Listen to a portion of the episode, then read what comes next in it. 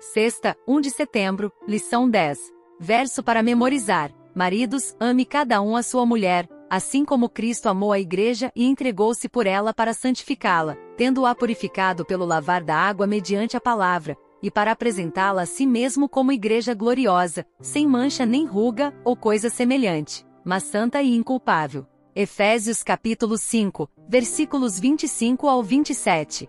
Tema de hoje: Estudo adicional. Ellen White constantemente persistia aos maridos e esposas a deixar de tentar controlar um ao outro, abre aspas, não intentem impor um ao outro seus desejos. Não é possível fazer isso e ao mesmo tempo reter o amor mútuo. Sejam bondosos, pacientes, longânimos, corteses e cheios de consideração mútua fecha aspas, livro, O Lar Adventista, página 93. Ela comentou sobre a interpretação e aplicação de Colossenses capítulo 3, versículo 18, não raro se faz a pergunta, não deve a esposa ter vontade própria? A Bíblia claramente afirma que o marido é o cabeça da família. Se essa injunção terminasse aqui, poderiam dizer que a posição da esposa não é nada invejável. Muitos maridos ficam nas palavras, as mulheres sejam submissas ao seu próprio marido, mas ouça a conclusão do mesmo verso, como ao Senhor, versículo 22. Deus pede que a esposa conserve seu temor e sua glória sempre diante de si.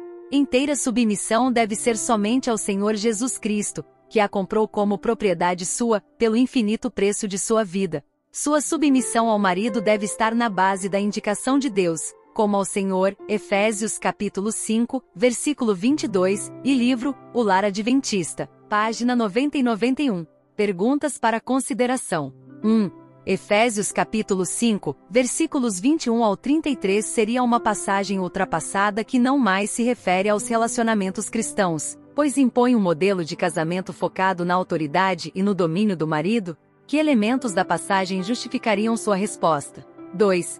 O que Efésios capítulo 5, versículos 21 ao 33 oferece a pessoas com problemas matrimoniais? 3. Alguns argumentam que o relato da criação de Gênesis, capítulos 1 e 2 é uma metáfora e que houve bilhões de anos de evolução. Paulo usou o relato porque o considerava literal. 4. O conceito de uma só carne nos ajuda a entender a santidade do casamento. E por que os casais devem fazer todo o possível para proteger essa santidade. O próximo tema da lição será suprema lealdade a Cristo. Reserve um tempinho e ouça. Deus te abençoe. Até lá!